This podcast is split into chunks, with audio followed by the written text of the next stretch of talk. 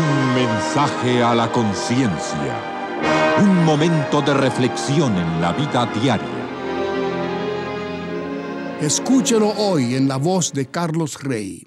Estos libros son el verdadero tesoro que tengo al final de mis días, dijo don Miguel de Cervantes. Siempre he pensado que quien no lee tampoco alcanza conocimientos, y quien no alcanza conocimientos pasa por la vida como asno con anteojeras, solo siguiendo el camino que le marca el amo. Por el contrario, el que lee mucho y anda mucho, ve mucho y sabe mucho. Este libro es del sabio médico Huarte de San Juan, dijo don Miguel tomándolo de las manos de doña Dorotea.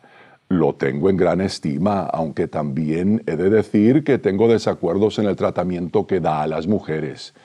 Buscó don Miguel en el libro, halló la página y leyó los padres que quieran gozar de hijos sabios y que tengan habilidad para las letras han de procurar que nazcan varones porque las hembras no pueden alcanzar ingenio profundo.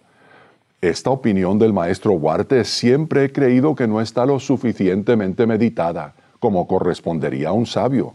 Dijo don Miguel, la mujer, si no crece en ingenio, es como el árbol marchito porque no se riega, y tengo para mí que si educáramos a las hijas con la misma liberalidad y afán con que procuramos educar a los hijos, mejor irían los gobiernos de las familias y de las naciones. Por eso en nuestra familia ha sido costumbre que las mujeres aprendan a leer y a escribir para que sepan ser libres y valerse. Eso tengo por muy sabio, don Miguel, contestó doña Dorotea.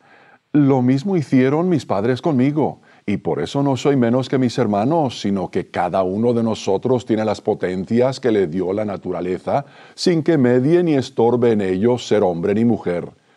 Me satisface oír eso, dijo don Miguel, porque en nuestra tierra no es muy frecuente.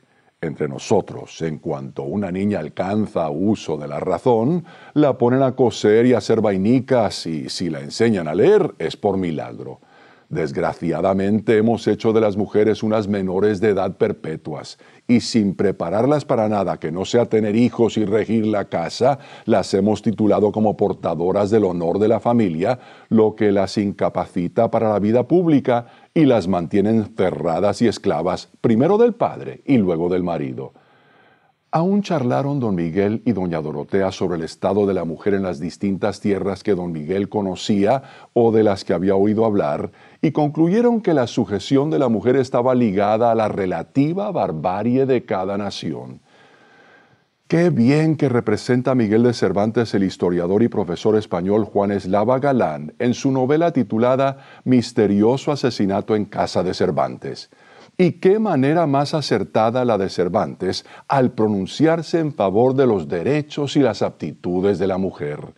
Es que don Miguel tiene toda la razón.